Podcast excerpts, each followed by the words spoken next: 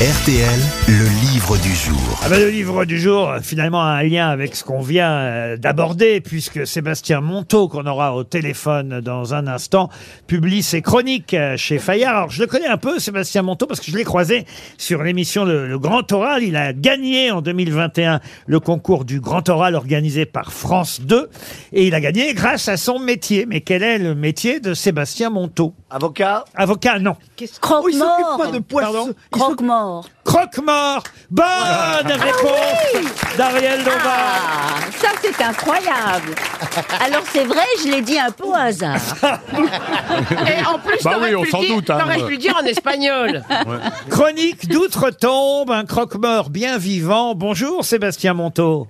Bonjour Laurent. Et oui, vous, Et racontez, bonjour à tous. vous- vous racontez votre euh, parcours euh, et, et c'est vrai que bah, l'oralité, euh, vous connaissez puisque vous devez parler à des gens dans la peine et ça n'est pas toujours facile évidemment euh, d'être euh, croque-mort et d'avoir les mots qui sonnent juste, euh, les mots qu'il faut dans ces cas-là. Euh, vous racontez euh, pourquoi et comment vous êtes arrivé à être euh, croque-mort. C'était pas une vocation hein, au départ. Il y a quelques années, je vous aurais dit le total hasard. Et puis avec le recul, on se rend compte finalement que, ben, que le hasard n'y est pour rien et que c'est tout simplement euh, la place que je devais occuper aujourd'hui et que un métier du coup que j'exerce depuis euh, depuis huit ans maintenant déjà. Euh, vous dites j'aurais pu répondre à une annonce d'agent immobilier. Ou de, ou de doucement s'il vous plaît hein. Ou, ou de postier, mais non. Vous, vous avez la poste, oui. Vous avez choisi une agence euh, euh, funéraire. Alors il y a une formation hein, quand même ça. Oh. Vous, vous l'expliquez euh, on ne devient pas comme ça, croque-mort du jour au lendemain. Il faut d'abord, on travaille sur le terrain plutôt. Hein.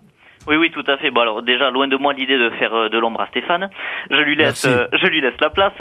Euh, oui, oui, ben, c'est vrai que euh, ce métier, ben, ça a été au début le, le total. euh, C'était vraiment la découverte, hein, euh, comme dans, quand on fait son stage de quatrième, où j'ai été voir une entreprise funéraire et je me suis juste posé la question, mais comment c'est de l'intérieur. Parce que Ah le funéraire, déjà, on n'en parle pas, mais comment ça se passe? Et à partir de là, euh, ben, j'ai découvert un monde euh, ben, euh, beaucoup euh, rempli d'idées reçues.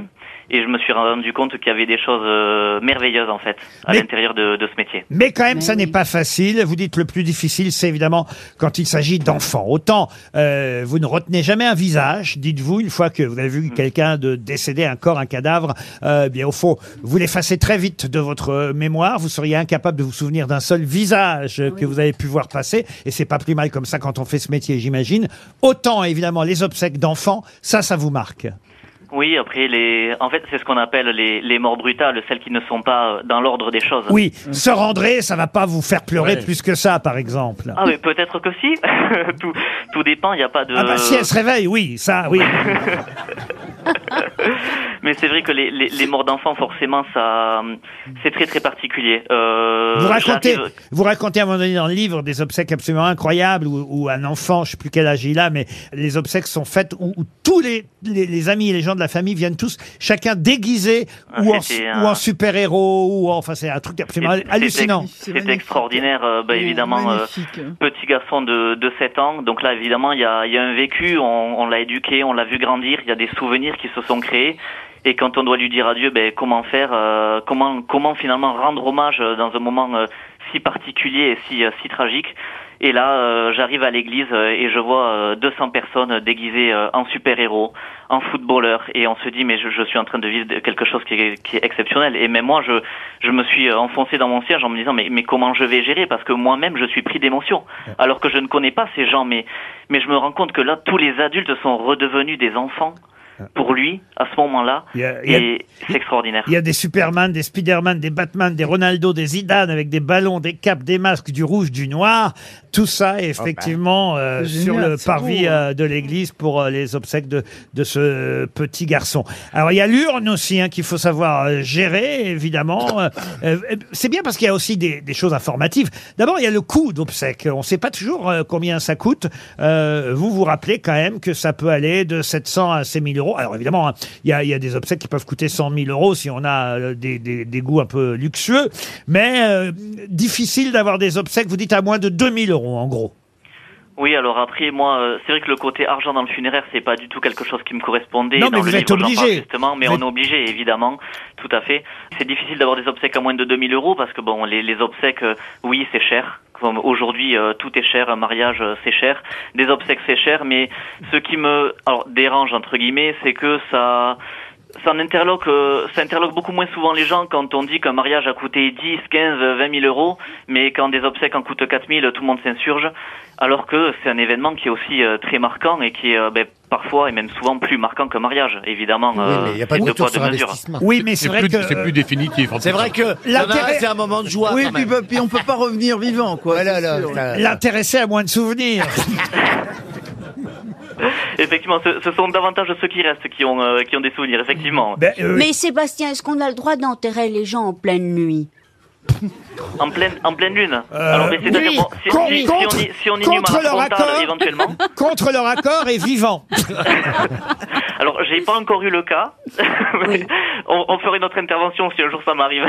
Bon, en tout cas, ce qui est vrai, c'est que euh, vous racontez les détails parfois difficiles de, de, de ce métier, mais aussi des, des jolis moments que vous avez euh, en mémoire. Parfois, la gestion des conflits des familles aussi, parce que ça, évidemment, vous assistez à ça. Quelqu'un qui n'a pas envie de voir sa sœur, son frère à l'enterrement, et ça peut, euh, ça peut dégénérer.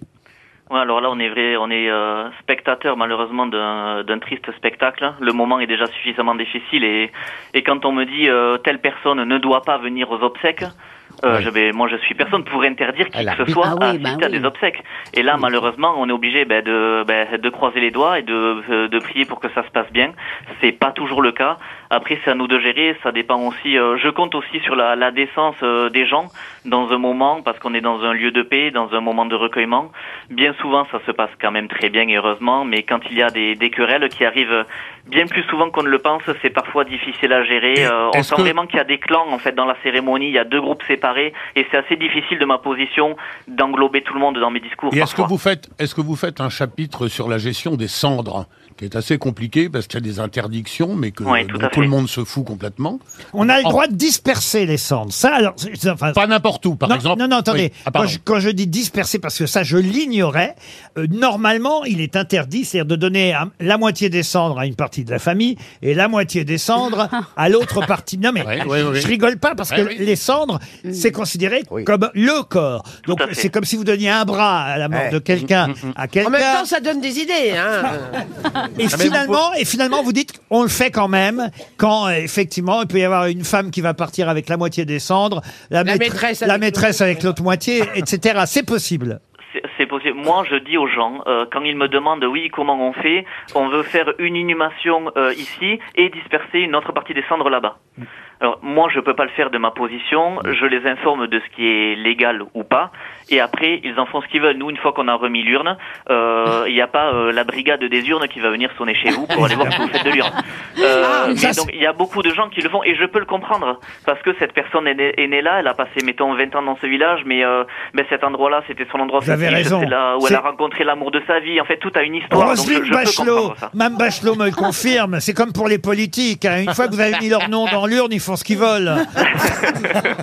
Ça s'appelle Chronique d'outre-tombe, c'est chez Fayard. Euh, Voilà, un croque-mort bien vivant qui s'appelle Sébastien Monteau. C'était le livre du jour. Merci, hein.